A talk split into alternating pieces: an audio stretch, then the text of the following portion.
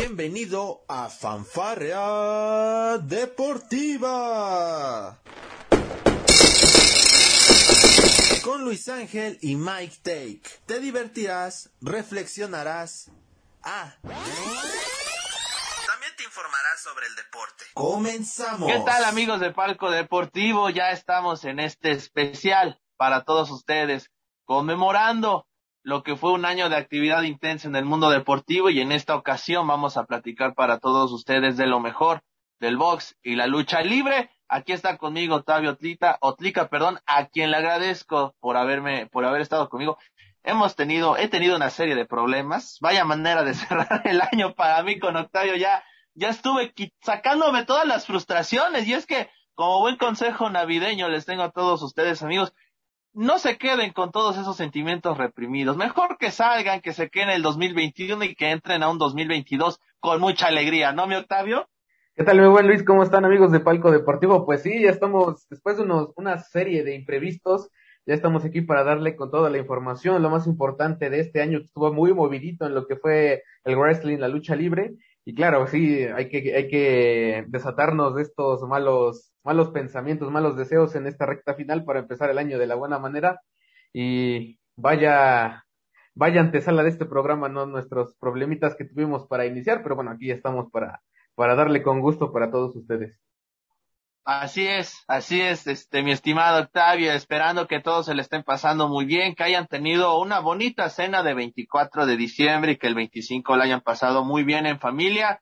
Ya lo saben muchos amantes al tarro, donde yo me tengo que incluir, seguramente andan todavía un poco con la resaca, pero ya, ya andan programados en modo 31 de diciembre para cerrar el año, como dirían por ahí, como la gente decente. Quien cerró como la gente decente, mi estimado Octavio, pues fue Saúl el Canelo Álvarez, ¿no? Un año de polémica, un año donde, bueno, tuvo tres grandes peleas que lo, que marcaron su rumbo para convertirlo en el campeón indiscutido en los supermedianos, algo el que es el primer latinoamericano en, lograr dicha hazaña en los supermedianos, conquistó los campeonatos más importantes de, los supermedianos, el AMB, el OMB, el CMB y el FIP, mi estimado Octavio Otlica, ¿Cómo, ¿Cómo calificamos el desempeño de Saúl el Canelo Álvarez? Hay mucho que hablar, porque cada, cada vez que pelea el Canelo Álvarez hay polémicas alrededor, ¿no? No, por supuesto que sí, una, yo creo que la pelea más esperada en los últimos, en estos últimos meses, más por cómo se venía calentando todo, todo esto de los encontronazos que hubo en conferencias de prensa, en lo, en lo del pesaje sobre, sobre Caleb y el Canelo, una pelea pues muy muy mediática hay que decirlo y que y que claro fue muy lucrativa por supuesto como la gran mayoría de, de pues de enfrentamientos de boxeo.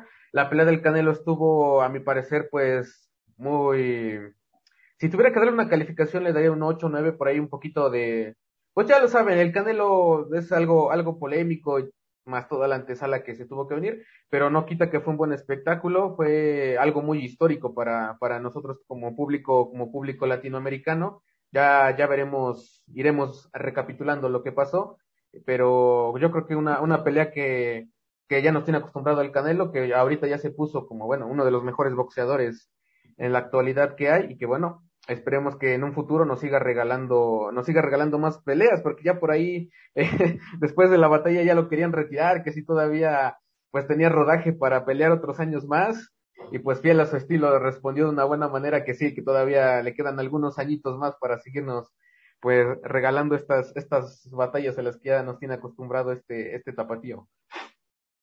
Sin lugar a dudas, ¿no? Bien lo, lo mencionabas, muchos ya han mencionado todo esto acerca de, Saúl el Canelo Álvarez, pero ¿cómo inició el año de Canelo? Bueno, tristemente el año de Canelo Álvarez inició nada bien, no inició bien y no lo digo porque haya perdido un combate, situación que no sucedió. Sin embargo, lo que sí pasó es que nos entregó un combate de muy poca calidad en aquel momento estamos hablando que sucedió el 27 de febrero de 2021 cuando Saúl El Canelo Álvarez obligatoriamente tenía que este tenía que defender el campeonato del Consejo Mundial de Boxeo porque si no lo iban a desconocer, lo tenía que defender ante el primer retador. En esta cosa era Abni Gildirim, el turco. Este, mi estimado Octavio, la pelea fue un auténtico desastre, solamente tres rounds fue lo que duró, fue lo que necesitó Saúl el Canelo Álvarez para noquear a Abni Gildirim, y eso le generó una serie de críticas, no tanto al Canelo Sigo, sino al Consejo mismo, que bueno, muchos le achacaron eh, sus criterios, sus reglas para poner a Abni como su retador. Abni venía de una de una de una racha de casi un año sin tener actividad en el boxeo, este mi estimado Octavio, y pues bueno, se comprobó, ¿no? Este, con todo respeto, este sí fue un auténtico tronco para el Canelo Álvarez, ¿no? Sí, definitivamente, o sea, una, una pelea que como bien lo dice, su contrincante principal, pues está, o sea, poniéndonos a pensar, está fuera de, de circulación por más, un poquito más de un año ahí, y, o sea, eh, la verdad, la preparación de Canelo, pues, él se prepara decentemente bien para sus peleas, sin embargo, pues sí, nos dejó a todos mucho que desear, más que nada por las últimas batallas en las que, pues, han durado más del round 7, 8 por ahí, eh, y se puso en tela de juicio. Yo leía en su momento algunas notas que ponían en tela de juicio por lo del Consejo, este, pues del Consejo Mundial de, pues cómo lo, o sea, cómo, cómo se ponen a, hacer este tipo de emparejamientos, pero fue una batalla pues algo polémica y algo que se vino arrastrando incluso, incluso hasta con Caleb Plan, porque bueno, no dejan de, no, yo no vi que bajaran al Canelo aquí en la prensa mexicana más que nada, pues de que era un oportunista y que era un beneficiado por, por, pues por los dirigentes, ¿no? Entonces, pues no sé, no sé cómo tú, cómo tuviste esta situación, o sea, en verdad de alguna manera se le beneficia al Canelo o a lo mejor es por el marketing o por qué se da esta, este tipo de a lo mejor de batallas, pues un tanto polémicas, ¿no? En este sentido y que a la postre al Canelo le benefician muy bien, pero que del mismo modo, pues como que de alguna manera manchan ese esa ¿Legado? del Canelo. Ajá, es que es la queja de la que yo he visto es que no le ponen rivales de un buen nivel, supuestamente. Yo no lo creo así, pero así es como le está calificando la, la prensa mexicana. Mira, yo, yo lo que creo aquí es de que, y, y lo, lo he platicado con, con mucha gente que es experta en boxeo, también aficionados, ¿no? Que, que vieron los años de grandeza de Julio César Chávez, por ejemplo, del Paz, Oliva, del Olivares, de Juan Manuel Márquez, de, de, de tantos y, tantas glorias de Marco, Marco Barrera, por ejemplo, el Finito López. Mira, yo creo que se combinan dos factores primordiales. El primero y el más importante es que creo que tampoco estamos en una época donde haya una gran variedad de buenos boxeadores. Yo creo que el boxeo está pasando por una pequeña crisis en ese aspecto. Creo que están muy marcadas las, las líneas entre un buen boxeador y uno que pues todavía le falta bastante. Eso es al menos lo que, lo que yo veo. Y otro factor bueno es el peso del Canelo. O sea, que el Canelo Álvarez en estos momentos está rankeado como supermediano. O sea, realmente le faltan, le faltan pocas categorías incluso para poder aspirar a que sea un campeón pesado. Algo a lo que él no va a llegar, obviamente. Me parece que el supermediano va a ser a lo que más aspira. Quizás pueda subir unas cuantas libras más, pero yo no veo al Canelo subiendo más. Y la, y la gran diferencia es de que, por ejemplo, que ellos, mucha gente lo quiere ver de nueva cuenta contra Gennady Golovkin. Pero Gennady Golovkin en estos momentos está una categoría abajo del Canelo Álvarez. Y yo dudo mucho que el Canelo, siendo campeón supermediano, vaya a querer bajar categorías porque eso le implicaría tener que dejar los cinturones vacantes. Yo veo esa principal, este, ese principal problema. Lo mismo ocurre con Errol Spence quien bueno es un gran campeón del mundo norteamericano y, muchos han pedido al Canelo Álvarez que enfrente a Errol Spence. Sin embargo, volvemos al tema de los pesos. Esto no es como en la lucha libre, mi estimado Octavio, donde podemos poner un pesado con un ligero y bueno, a ver qué sale, ¿no? En el boxeo, pues hay que respetar el tema de los pesos y si bien es cierto, muchas veces puedes bajar dos libras para que tu rival suba dos libras o, ir compensando ahí ciertas situaciones, ya cuando se tratan de, peleas de este calibre, las, las este, negociaciones pues sí son un poco más complicadas, ¿no lo crees? No, por supuesto, claro que sí, como bien lo dices, es que a diferencia de la lucha libre, aquí en el boxeo pues se rige más que nada por estas categorías de peso y obviamente que a, Canelo no le, va a beneficiar bajar pues ciertos peldaños, ¿no? Eh, y bien lo decías, no, a lo mejor porque no quiera sentirse inferior o algo, es que simplemente vas a dejar unos títulos pendientes que te costaron realmente en el cuadrilátero y que bueno, también, pues a lo contrario, ¿no? Para subir algunas libras, la verdad, igualmente pienso que, igual, de, igual que tú, o sea, yo no creo que, que, que llegue a un, a un pesado, por supuesto que no. Pero, pero bueno. imagínate verlo contra Tyson Fury, no, eso no va a pasar, caballeros. no, estaría bueno, pero no, claro que no. No, no, no, no, no. Pero, pero la verdad es que, pues hay que, hay que ponernos a pensar, y yo es que es, es mi, mi conflicto que yo tengo por la prensa, porque a veces creo que tanto prensa como aficionados a lo mejor no entendemos esto de primera cuenta, todo lo que implica a lo mejor rivales a lo mejor. Lo entiendo de la gente, si tú quieres, pero la prensa especializada, digo, a mí me cuesta trabajo entender lo de la prensa y, yo vuelvo a lo mismo, creo que Canelo realmente es un buen boxeador y, y, y él no tiene la culpa de los rivales que le pusieron. Y, y, lo digo más que nada por Abni Gildirim, que fue una muy mala forma para el Canelo de iniciar el año. Él tenía ese, él nos dijo cuando terminó el 2020, yo quiero unificar todos los supermedianos. Y pues se tuvo que enfrentar al respectivo campeón de cada, de cada este, federación, ¿no? Digo, el Canelo no tiene a lo mejor la culpa de que en la Federación Internacional de Boxeo el campeón no sea tan demandante, por poner un ejemplo, que no fue así. Al igual que el Consejo y en la OMB, que tampoco me parece que hayan sido malos retadores. Pero eh, eh, volvemos a lo mismo, ¿no? El Canelo ahí sí no tiene culpa, ellos eran los campeones en ese entonces, el Canelo tenía esa meta y pues ya este, pues, lo, lo consiguió. Ahora, ¿qué va a pasar en 2022? Porque ya también se ha rumorado, o ya es casi un hecho, que Canelo ya tiene una, su primera pelea patada para el año 2022, que en este momento no tengo el nombre todavía, pero en un momentito más se lo vamos a dar, pero pues son factores que se van dando en el boxeo, ¿no, mi estimado este Tavo?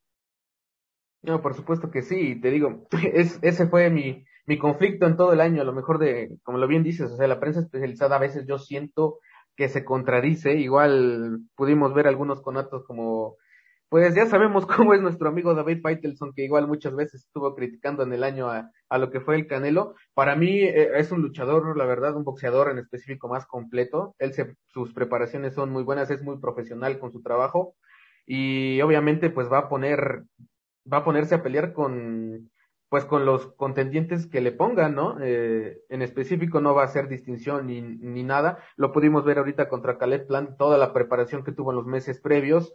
Eh, fue brillante, la verdad. Pero bueno, no, nunca, nunca vamos a entender este, este, este, este apartado de sus detractores, pero que, bueno, esperemos que, pues que se sigan mejorando las cosas. Canelo va a seguir haciendo su trabajo, claro que sí y más que en el 2022 se le viene pues igual otra, otra pelea muy importante.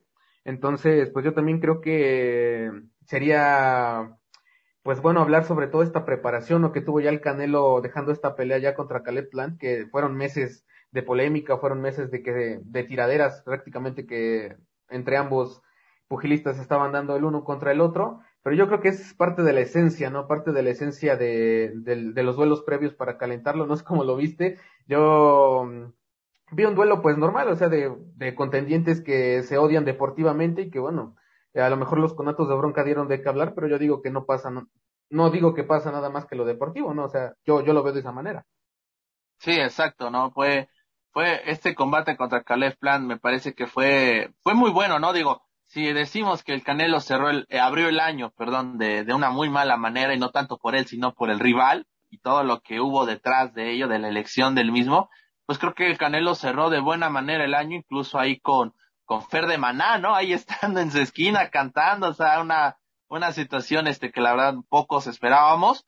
Y el próximo rival, ya para irle diciendo a la gente, el próximo rival del Canelo Álvarez va a ser Ilunga Macabu, bueno, este boxeador de origen africano, campeón de peso crucero, ese va a ser el próximo rival del Canelo, así que el Canelo va a subir peso, o sea, para enfrentar a este, al campeón y Lunga va a ser un, va a ser una confrontación muy interesante para 2022, vamos a ver qué es lo que sucede, y Lunga es campeón de peso crucero del CMB desde enero del 2020, mi estimado Octavio.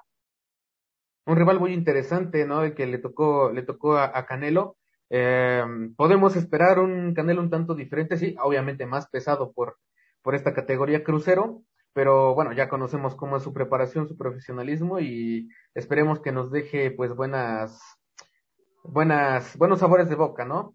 y sabe, ¿sabes dónde sería esta pelea? Se presume que podría ser en Guadalajara o en el Estadio Azteca, para emular lo que hiciera Julio César Chávez. Así que yo creo que ese sería el mayor plus, ¿no? De esta pelea. Ojalá y si se da, si se concreta en México, pues sería muy interesante verla, sin lugar a dudas. Y más allá de eso, pues muchos esperarían la, la victoria de, de, Saúl Álvarez, aunque ya el presidente del CMB, este, el señor Sulaimán, pues ha mencionado que es un paso muy arriesgado para el Canelo brincar de categoría eh, tan enormemente. No sé tú cómo lo veas, este, el Canelo sube y sube de peso, mi estimado Octavio, ¿eh? Insistí, yo creo que va a haber un momento en el que va a parar, pero esa brecha que hay entre sus posibles rivales y el deseo de la afición puede frenar a muchos el poder ver a Canelo contra Gennady Golovkin, contra Roll Spence, que los que ya lo que muchos se mencionan.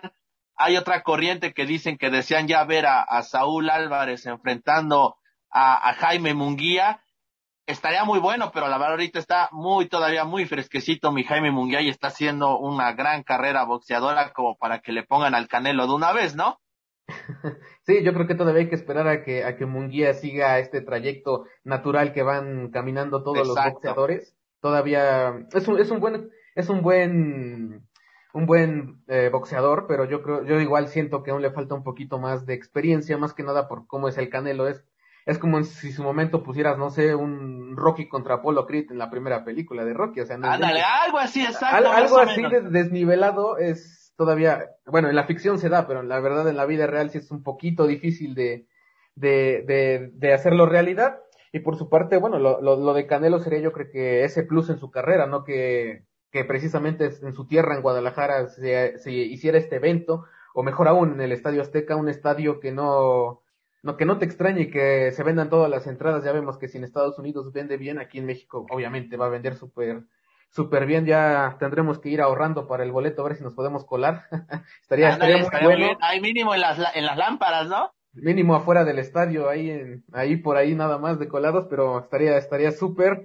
Pero sí, una, una pelea que promete mucho. Ya nos tiene acostumbrados el Canelo a grandes victorias y yo creo que sería este enfrentamiento como un plus en su carrera, independientemente si todavía va a seguir boxeando muchos más años, pero claro que sí, o sea, pasar por lo que hizo Julio César Chávez en su momento, claro que sería algo muy, pues muy bueno para su carrera y algo que, que creo que nos gusta, a todos los que nos gusta, nos gusta el box, bueno, sería un, un orgullo tenerlo aquí en México, ¿no? Sí, sin duda, sin duda esperemos que así sea y que el trayecto de, de Saúl Álvarez sea muy, pero muy, muy bueno de cara al 2022. Oye, pues ya nada más para ir cerrando este bloque de boxeo, pues, ¿qué te parece si hacemos un pequeño repaso por los campeones mexicanos que tenemos al momento? Porque como siempre, tú lo sabes, Octavio, en México nos gustan las trompadas. ¿Cómo de que no? Si lo que no podemos defender con palabras lo defendemos con los puños, por eso es que en México es tan popular el boxeo, la lucha libre, y pues bueno, tenemos a grandes campeones mexicanos que actualmente están reinando en diferentes categorías. En el peso superpluma, por ejemplo, como campeón de la WBC tenemos a Oscar Valdés, quien precisamente entrena con Saúl Álvarez. Lo hemos visto en diversas, pues en diversas este, narraciones de TV Azteca y ayudando a los, a los cronistas. En el peso pluma tenemos a Emanuel el vaquero Navarrete, imagínate cómo ha crecido este chamaco también. Lo, lo tenemos ahí también, este, boxeando. Son dos buenos boxeadores, sin lugar a dudas, ¿no, mi tabo? No, por supuesto, unos boxeadores que prometen todavía mucho, tienen mucha carrera que dar, claro que sí. Eh, la verdad es que han tenido un crecimiento muy bueno, más el, el vaquero es, un, es uno que en lo personal me gusta su estilo de pelea. Y bueno, esperemos que sigan, pues que sigan creciendo boxísticamente. Eh, ahorita podría decirte a lo mejor a Elwin La Pulga Soto, ¿no? Que me parece, si no me equivoco, creo, que es campeón mini mosca, me parece. Sí, este sí, sí. sí también, también en este rubro donde también está este Manuel el Vaquero Navarrete, tenemos a Leo Santa Cruz, al terremoto Santa Cruz, ¿no? Ah, claro que sí, otro, otro elemento muy interesante que ha tenido una carrera muy buena, al, y, eh, este, igual te podría decir a lo mejor Esteban Bermúdez, ¿no? También creo que fue campeón mini mosca en este año. Sí, sí. Podría ser otro, otro muy interesante, ¿no? O, por ejemplo, en el campeón ya mosca, pues este chico Julio César Rey Martínez, ¿no? Exactamente, Rey Martínez. En el peso super mosca tenemos al gallito Francisco Estrada, quien nos regaló un encuentro muy importante y donde también, bueno, logró tener la doble, la, el doble campeonato, ganando también el de The Ring. En fin, a esos son algunos de los de los boxeadores mexicanos que van a cerrar el año, además por supuesto de Jaime Munguía que también va a tener el campeonato. Eh, cierran pues como unos grandes, ¿no? Mi estimado Octavio, como grandes representantes del boxeo mexicano, el top 3 del mejor boxeador del mundo, pues ahí está el Canelo Álvarez. Es muy difícil para mí dar un ranking de quién es el mejor libra por libra debido a que son tantas y tantas categorías, tantos estilos que la verdad elegir a uno, pues se me hace muy complicado, ¿no? Por supuesto, son muchas categorías, muy buenos elementos, claro, también, pero hay que, hay que decirlo, ¿no? Este año fue un año muy, muy bueno para, para el boxeo mexicano. Mm, eh, México es una gran potencia en este aspecto, eh, pero claro, ¿no? Yo siento que siempre también hay que darle la bienvenida a nuevos elementos.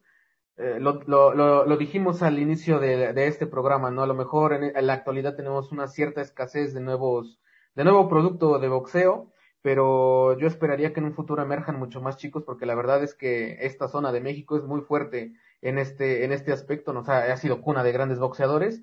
Y bueno, eh, igualmente no, yo no te podría dar un ranking porque son muchísimas categorías y lo dices tú, son diferentes estilos, claro que sí, pero eh, es un orgullo no tener a, Canelo Álvarez entre los mejores, pues libra por libra y, y bueno, es, es un orgullo que, que nos representa a todos como mexicanos y que claro, a lo mejor sí tienen sus detractores, ¿no? Como todos, pero yo creo que deberíamos de sentirnos más orgullosos por lo que ha logrado este chico y, y los demás, claro que sí. Y este, bueno, esperemos que, que en un futuro próximo sea, sea fructífero para los boxeadores y que claro, el 2022 esté lleno también otra vez de, de más, de más alegrías como esta, que la verdad fue un, un año muy bueno para, para el boxeo mexicano. Así es, esperemos, esperemos por supuesto que así sea. Y bueno, vamos a brincar uh, de deporte, porque en este especial también les vamos a comentar a todos ustedes acerca de lo mejor de la lucha libre para todos ustedes. Los, fue un año 2021 también lleno de muchas emociones para los amantes al deporte del catch. Eh, tuvimos triple manía, triple manía regia también, como no. WrestleMania, tuvimos este All Out, este, tuvimos el aniversario, por supuesto, de la instauración de la lucha libre en México, este evento que hace el Consejo Mundial de Lucha Libre. Y pues bueno, mi estimado Octavio, pues yo creo que a nivel internacional lo que destacaron dos cosas, dos situaciones, sin lugar a dudas.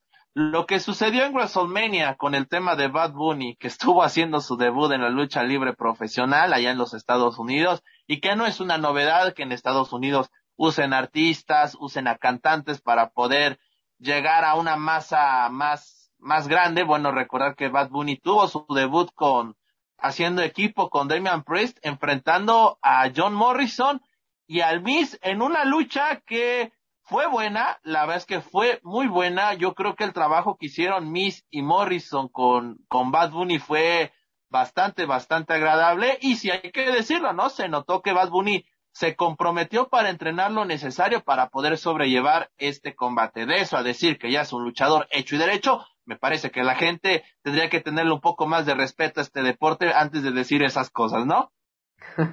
sí, yo creo que se llevó la noche del WrestleMania, por supuesto, lo de Bad Bunny. Igualmente, o sea, yo no tenía, la verdad, muchas expectativas de esta pelea por porque pues bueno, se llevaron más a lo mediático, no sé, Bad Bunny pues no se dedica a luchar realmente y la verdad yo no esperaba mucho de él, pero sí, exactamente, o sea, se comprometió bien ahí por, en redes sociales pude ver también que sí siguió un, un régimen de entrenamiento, de dieta, claro que sí, para, para esta, esta pelea y bueno, hizo un equipo fantástico con Damian Priest. Obviamente no hay que quitarle el mérito a Demis y a John Morrison también, luchadores experimentados, pero que bien, Bad Bunny y, y Press se llevaron, se llevaron la pelea, pero nos dejaron un buen, pues un buen espectáculo, uno de los mejor, una de las mejores peleas de, de, esta primera noche, si no me equivoco, del WrestleMania. Entonces, pues fue una, una pelea muy interesante y una de las tantas peleas que hubo en estas dos noches de, pues de festejos. Y bueno, no, no sé qué, qué otra cosa podría rescatar de, de WrestleMania, que estuvo, la verdad, muy interesante, hubo peleas muy buenas pero no sé alguna que te haya gustado más. A, mí, por ejemplo, me gustó la de la en yéndonos a, lo de del campeonato femenil, fue la, la pelea de, de Bianca Belair contra Sasha Barnes.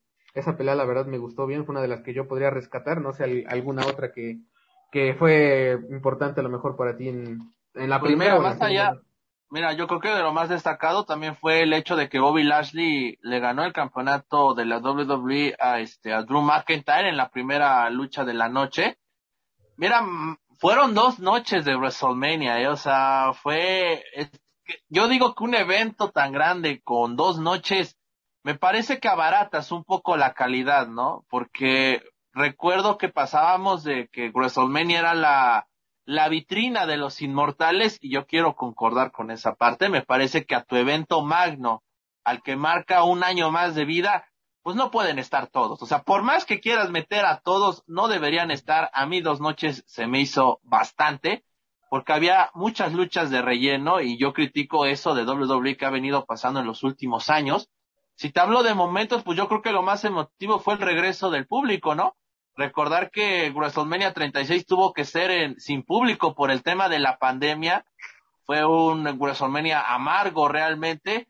Para este WrestleMania 37, bueno, ya regresó el público, algo que fue una buena noticia para la WWE, para todos los amantes del, del, de, de esto, porque te das cuenta que realmente la importancia del público en cada evento de lucha libre es, es primordial, ¿no? O sea, el público te da, le da un toque a cada combate único, le da una magia en especial, y esto lo volvimos a tener con WrestleMania este 37 y el regreso del público. Otras luchas que tuvimos, mira, Braun Strowman enfrentó a Shane McMahon en una lucha en jaula, ¿quién lo diría, no?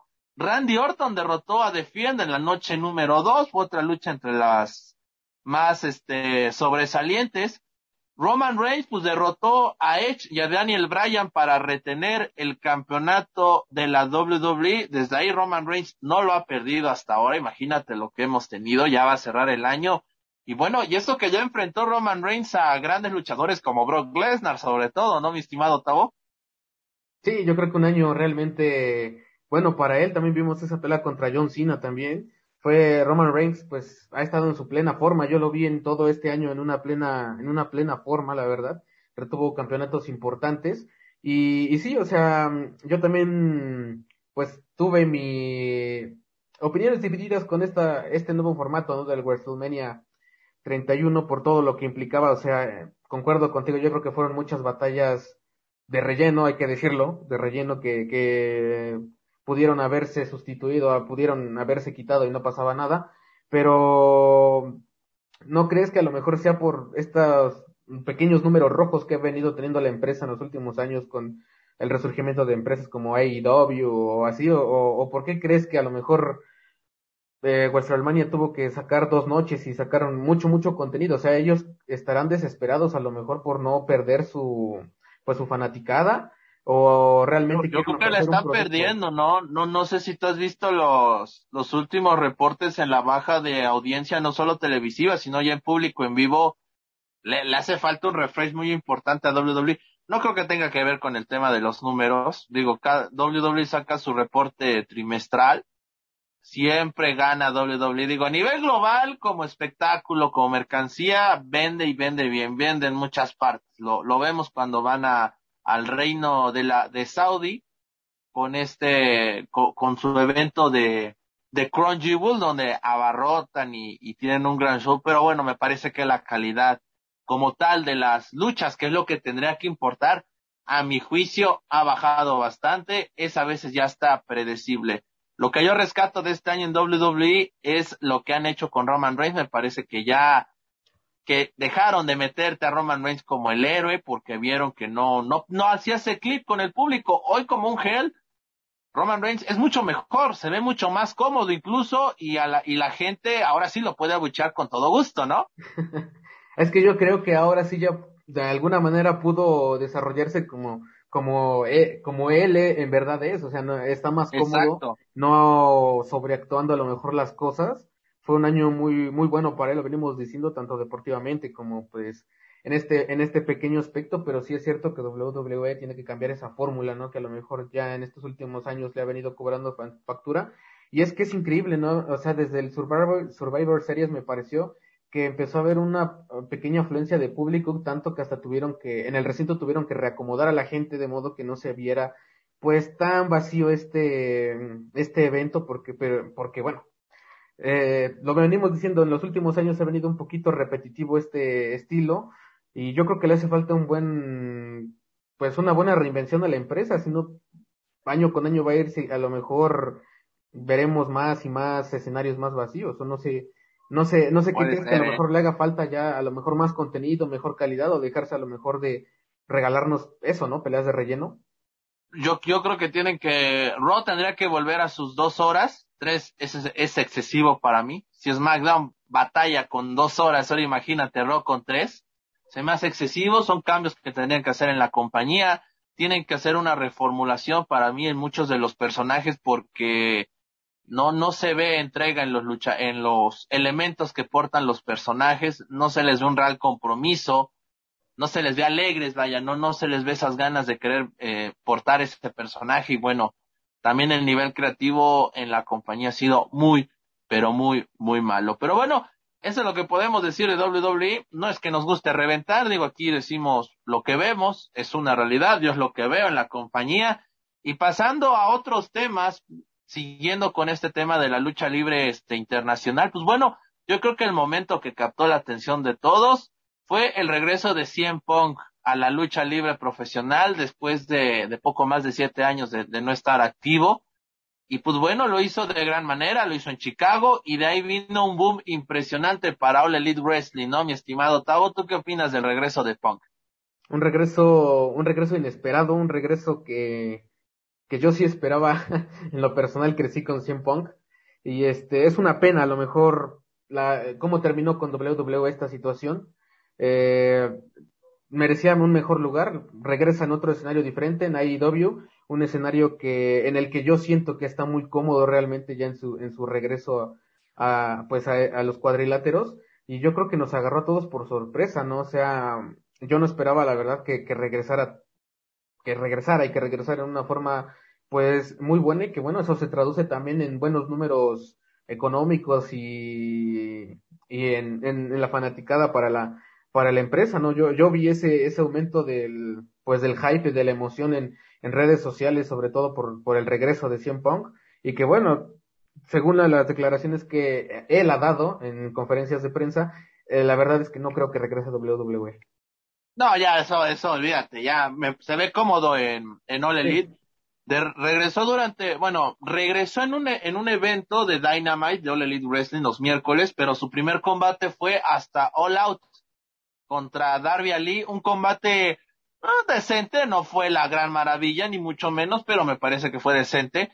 Yo creo que CM Punk, este, pues ha ido de poco a poco, no en su regreso, porque insistir, de 7, 8 años fuera de los rings, no es nada fácil, el micrófono lo sigue teniendo al 100, pero bueno, la calidad luchística va a tener que batallar un poco todavía para poder tener un nivel parecido a lo que llegó a manejar en sus mejores años, que por supuesto eh, el cuerpo también te lo empieza a demandar, ¿no? Digo, ya su físico de hace siete años no es el mismo que tiene ahora, sin embargo sigue regalando combates decentes, vamos a ver si en 2022 lo tenemos en este, en la escala, en una escala mucho más importante y por qué no peleando ya con, por títulos eh, de All Elite Wrestling o incluso, ¿por qué no? Viéndolo en Japón, porque él ha mencionado su deseo de estar en Japón con New Japan Pro Wrestling. Recordar que hay All Elite tiene algunas alianzas interesantes o en Triple A, donde bueno, ya Cien Pong ya también aventó el guiño de querer estar en, el, en la caravana 3DS estelar para hacer una presentación al igual que Daniel Bryan, que fue otro de los luchadores que regresó, este, bueno, no que regresó, que hizo su debut en, en All Elite Wrestling, y que bueno, fue una gran sorpresa para todos, ¿no? Y que él sí rápidamente se ha colocado en la parte estelar. Por supuesto, él tuvo, bueno, no tuvo sus siete años sabáticos, por decirlo así, regresó en sí, no, no, no, no. regresó en su plena forma muy rápido, a lo mejor le va a costar a Cien Punk por su parte, pues sí, no, le va a costar algo regresar a su nivel también por lo, por lo que todo implicaba, pero pues no hay que dudar que ambos luchadores eh, son unas, unas leyendas vivientes y que bueno, la, esta nueva, nueva empresa, nuevo refresh para ellos les ha venido, les ha venido muy bien porque bueno, esta empresa apenas va poquito a poquito, paso a paso, eh, metiéndose en este negocio de, la lucha libre, pero ha hecho las cosas muy bien, ha tenido pues muchas peleas muy interesantes, la verdad. Y por supuesto que sería bueno tener a Cien Punk aquí en la AAA ¿no? en un futuro, estaría muy bueno. Sí, estaría bien. Toda punta Triple Manía 30, imagínate tener ahí a, a Cien Pong o a Brian Danielson, estaría muy pero muy interesante. Por lo pronto el año en All Elite cierra pues de manera regular, ¿por qué? Porque yo creo que ya este la empresa de Tony Khan tiene que enfocarse más en construir historias a partir de ya los luchadores que tienen, porque si algo estamos viendo es que siguen contratando y contratando y contratando, y la verdad es que el rol que han tenido varios de sus luchadores, pues no ha sido el ideal, a mi entender, ¿eh? De repente vemos demasiadas luchas de, de muchos luchadores, por ejemplo, ya llegó también este Adam Cole, que bueno, ya se reunió con los John Box y ya están haciendo una tercia muy buena, debo decirlo, se conocen desde sus tiempos en Ring of Honor, pero bueno, no han encumbrado ciertas carreras, ¿no? Hoy tenemos como campeón mundial Adam Page, un buen, un buen luchador, debo decirlo, le ganó a Kenny Omega, quien bueno, yo creo que él cierra el año de muy buena manera, fue campeón de Impact Wrestling, campeón de lucha libre AAA, campeón de All Elite, Así que bueno, cierra con grandes títulos el señor Kenny Omega. Hoy está fuera por un tema de lesión, pero esperemos que pueda volver pronto a la actividad. Hablando de Ring of Honor, mi estimado Octavo, bueno, hace unos, eh, por ahí me parece que fue de octubre, se anunció que bueno, se tomarían un receso de tres meses, teniendo en diciembre su última función para reestructurar todo lo que tiene que ver con la empresa no mencionaron nada acerca de que estén en bancarrota, ni mucho menos, pero sí mencionaron que el tema de la pandemia les afectó bastante, tanto así que bueno, tomaron esta decisión de no, no tener funciones durante el primer trimestre del 2022 y también lo que hicieron fue liberar a todas sus superestrellas de su respectivo contrato, algo que se me hace muy noble por parte de la, de la compañía de, de Ring of Honor.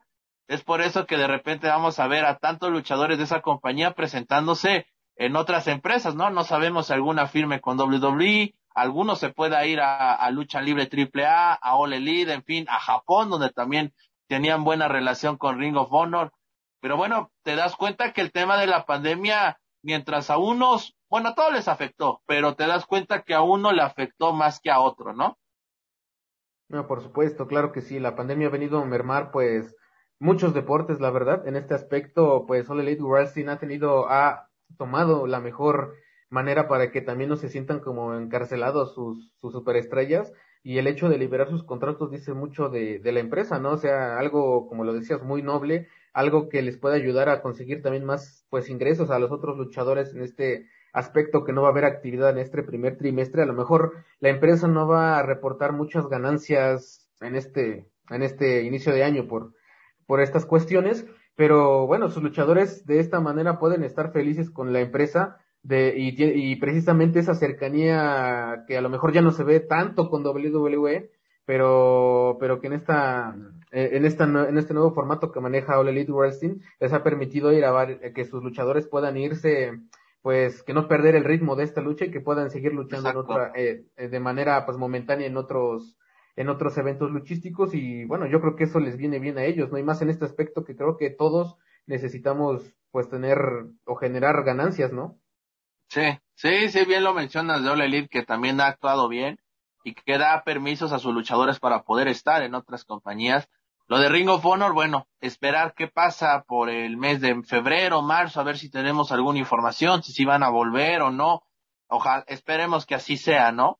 Que así sea porque bueno, Ring of Honor es una compañía donde han estado grandes luchadores, ahí inició CM Punk, ahí también estuvo Adam Cole, ahí estuvo este el mismo Kevin Owens que bueno, ahorita está en, en, en WWE, el genérico conocido como Sami Zayn también tuvo su rodada, Bandido fue campeón ahí, Rush también fue campeón, Dragon Lee, en fin, es una empresa de los Estados Unidos que sí es pequeña, pero vaya que tenía su buena dotación de aficionados. Ya para ir cerrando casi casi este especial de box y lucha para todos ustedes recordando lo mejor del 2021, pues va rápidamente nos vamos a la a lo que sucede en la lucha libre mexicana donde por supuesto aquí también damos cátedra, mi estimado Octavio, la mejor lucha libre del mundo, pues está en nuestro país, esa es la verdad, aunque le duela a quien le duela, yo voy a seguir diciendo eso hasta el día que me muera, como de que no. Fíjate, Consejo Mundial de Lucha Libre utilizó el 88 aniversario para mezclarlo con el homenaje a dos leyendas, que en este caso el homenaje fue nada más y nada menos que para Salvador Luterot y para el gran Sangre Chicana, uno de los rudos más recordados en la, en los últimos años en la lucha libre mexicana, un muy bonito homenaje donde, bueno, estuvieron sus hijos, estuvo la Hiedra y, yo la menciono ahí en particular porque ella sabemos que pertenece a Lucha Libre Triple A y sabemos que las cosas entre ambas empresas pues no andan nada bien, no andan nada bien, muchos años de,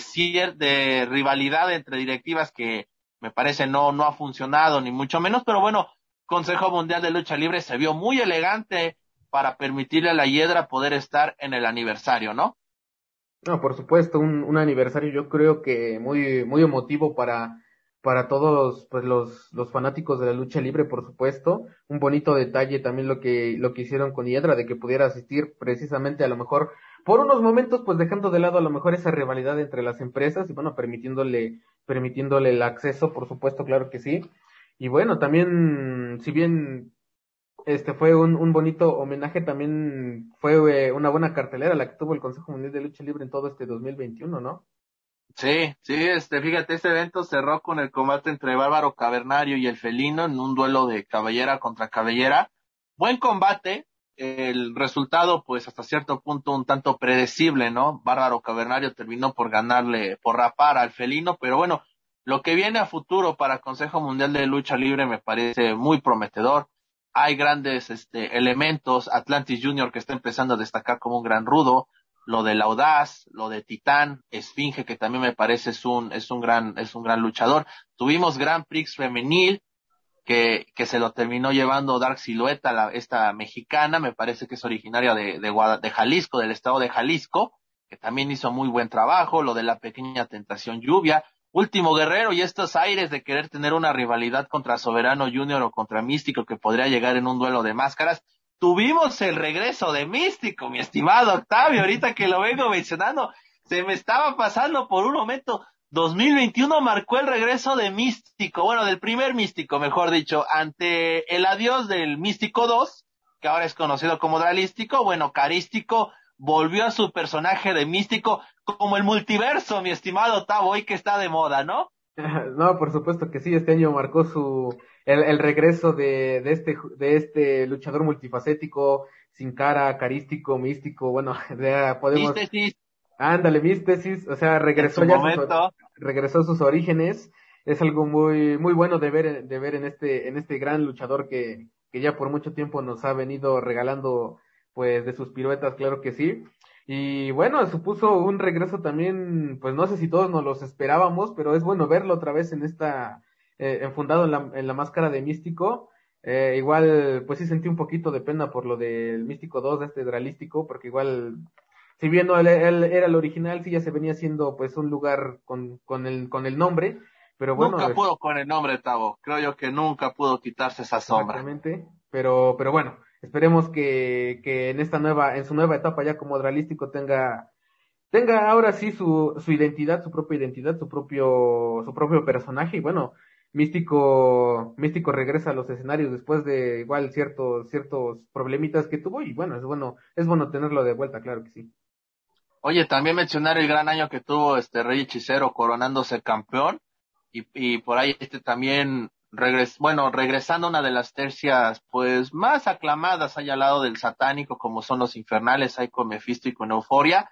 Vamos a ver qué le espera a este gran, al hechicero que para mí, y él sé que él, su apodo es el alquimista del ring, bueno, yo creo que le queda muy bien, y creo que podemos esperar un gran año por parte de hechicero, y una rivalidad que también ahí queda pendiente es lo de TJ Perkins, que bueno, este es este luchador de New Japan Pro Wrestling y que hizo promoción aquí en México en 2021 y ya fue directo sobre Volador Junior por un duelo de cabellera contra cabellera, así que bueno, vamos a ver este 2022 en Consejo Mundial de Lucha Libre, pinta muy pero muy bien.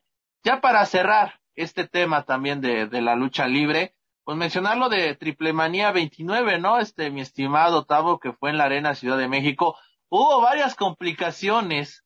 Recordarás que en mes de agosto 2021 la pandemia COVID ha seguido en nuestro país, esa no se ha ido, pero de repente los índices de contagios en la Ciudad de México comenzaron a subir y eso había preocupado mucho porque se hablaba acerca de que era muy posible que el evento volviera a ser a puerta cerrada, ¿no? Sí, realmente pues había, había mucha expectativa de lo que iba a pasar más que nada por esta alza de contagios. Y si vemos que en el evento anterior, pues la verdad se sufrió por todo un año completo lleno a puerta cerrada, al final no fue así. Triple Manía se llevó a cabo de, pues con ciertos protocolos de, de sanidad, hay que decirlo, también muy bien en ese aspecto. Y fue un evento, la verdad, muy bueno. No, bueno, ya Triple Manía nos viene acostumbrados a, a, a este tipo de eventos, pues interesantes y muy buenos. Y bueno, fue, yo creo que un evento lleno de, de mucha lucha, a diferencia de WrestleMania, Triple Manía todavía ha sabido mantener este, este formato en una buena manera con peleas de calidad. Y bueno, este, ¿qué podemos decir de, de este evento? Estuvo muy interesante esta pelea con, por ejemplo, por decirte algunas, si mal no recuerdo, Mister Iguana, quien derrotó este, a todos sus competidores en la Copa Bardal, fue una de las y luego, y luego llegaron y me lo me lo azotaron los los la nueva generación dinamita no que hizo su debut en triple en triple manía Sansón Cuatrero y Forastero que yo creo que fue el gran boom de triple manía no Sí, por supuesto. Es que este, este pobre, este, Mister Iguana, la verdad, no corrió con su, no, no pudo festejar su bien a gusto su. Ni él ni la Yesca pudieron festejar, qué mala onda. Ah, es que se pasan de lanza, ¿no? De que no dejan, no dejan disfrutar el momento a gusto, pero, pero bueno, es, es, son gajes de, del oficio de la lucha. Este, y no, y no, bueno, ya estamos acostumbrados a este, a este tipo de eventos que estuvieron muy buenos, claro que sí, por ejemplo, de un apurazo quien derrotó a Fabio Apache, otra, otra lucha muy buena. ¿Y qué te pareció la, la, la lucha de los Lucha Brothers? Me parece que fueron contra los jinetes del aire, me parece. No recuerdo muy bien. A ver, ahorita, ahorita lo checamos. Sí, precisamente fue contra los jinetes del aire y también estuvo Taurus y Brian Cage por los campeonatos mundiales en parejas de, de la, de la AAA. Muy buen combate, sin lugar a dudas. También tuvimos lo de la empresa, ¿no? Que Diamante Azul, Puma King y Sam Adonis, ex elementos del Consejo Mundial de Lucha Libre, que bueno, derrotaron a Chessman, Murder Clown y Pagano. Y lo de Kenny Omega, que retuvo el megacampeonato cuando enfrentó al ídolo Andrade, a Andrade Cien Almas, antes conocido como La Sombra, en un combate también muy, pero muy particular.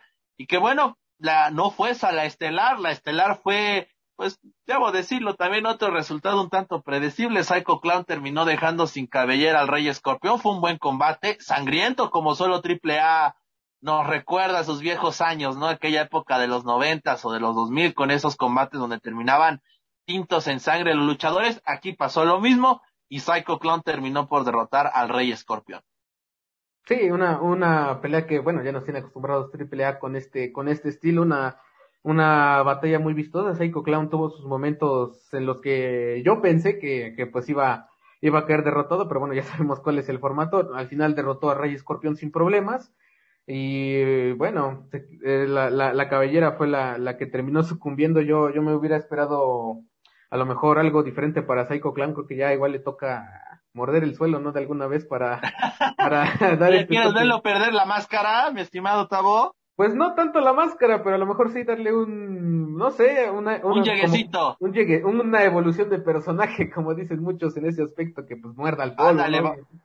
Vamos a ver, ¿no? Digo, se rumora, se rumorea por ahí que Psycho podría ser el, el próximo contendiente al megacampeonato de AAA que por cierto, Triple Manía Regia fue el evento que cerró el año calendario de lucha libre AAA y tuvimos al poblano, hijo del vikingo, ganando el megacampeonato AAA. Hoy el megacampeón en AAA se llama Hijo del Vikingo, poblano, por supuesto, algo que a nosotros nos llega, nos llena de orgullo. Aquí en Palco Deportivo llegamos a entrevistar a Hijo del Vikingo en sus primeros años, mi estimado Tavo. Uh, ya, ya hace bastante tiempo llegamos a, a entrevistar a Hijo del Vikingo antes de que fuera parte de la caravana tres veces estelar. Conocemos a Hijo del Vikingo, conocemos de su trabajo y bueno, a la vez de que esté muy contento desde esta trinchera por ese gran triunfo de Hijo del Vikingo. Vamos a ver qué pasa para el año 2022, donde sin lugar a dudas va a ser un año muy bueno para la caravana tres veces estelar, que va a ser, que va a celebrar 30 años de historia con Triplemanía número 30. Sí, fue un evento, la verdad, pues muy, muy bueno, la verdad.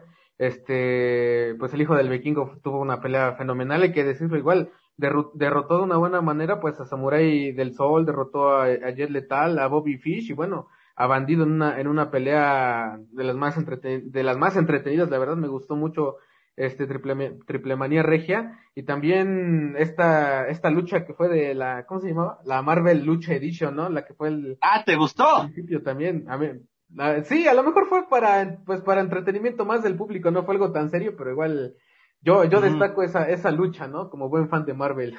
muy bien, ah, muy bien. Salió el Marvelita de cepa. Hablamos de Marvelitas, miren, aquí tengo mi vaso para presumir de una vez. Aquí no vamos a hablar de cine, ya nos daremos nuestro tiempo, pero ya, ya estamos prácticamente cerrando este especial, Tavo, y lo quiero cerrar con una pregunta a tu persona. Para 2022, de los eventos, de los máximos eventos de los cuales hablamos en esta ocasión, ¿tú cuál esperas con más ansias para el próximo año? Para mí, Triple Manía. Triple Manía. Triple Manía, desde que tengo memoria, siempre me ha gustado, es un evento que más me gusta en este de, de las luchas. Es más, me gusta más que WrestleMania, pero sí, espero Triple Manía. Y ya en menor medida, pues este sería WrestleMania. Ok. Mira, yo, yo también, mira, me, me quedo también con Triple Manía. Espero que en el 30 aniversario, como ellos dicen, ¿no? Quieran echar la casa por la ventana. Tristemente va a depender de muchos factores externos. La pandemia es más fuerte de eso, ¿no? La lucha libre va a seguir viéndose muy comprometida por este tema de la pandemia, sobre todo aquí en México, que sabemos no se tiene la, posibilidad económica tan fuerte o el sustento económico como sí lo hay en los Estados Unidos con All Elite que bueno, es los dueños es la familia Khan, que tiene que tiene a los jaguares de Jacksonville en, en la NFL y, muchos y muchos consorcios la empresa WWE, que bueno, tiene la, a la familia McMahon y, y, y varios patrocinadores detrás de ellos. Aquí en México es un poco más complicado, pero bueno, yo también me inclino por Triple Manía y por supuesto espero que el Consejo Mundial también nos regale grandes combates para este año de 2022. Pues bueno, Tavo, estamos llegando al final de este especial de box y lucha libre. No sé si tengas algún comentario para cerrar este, este pequeño video que estamos haciendo pues que ahora sí que vayamos apartando las agendas porque se nos viene un año cargado precisamente de lucha libre y de box, que pues, como bien dices, la mejor lucha está aquí en México, así que bueno, hay que aprovechar que vivimos en este, en este país luchístico y bueno, a disfrutar lo que se viene para 2022, que es muy, muy cargado de, de grandes eventos.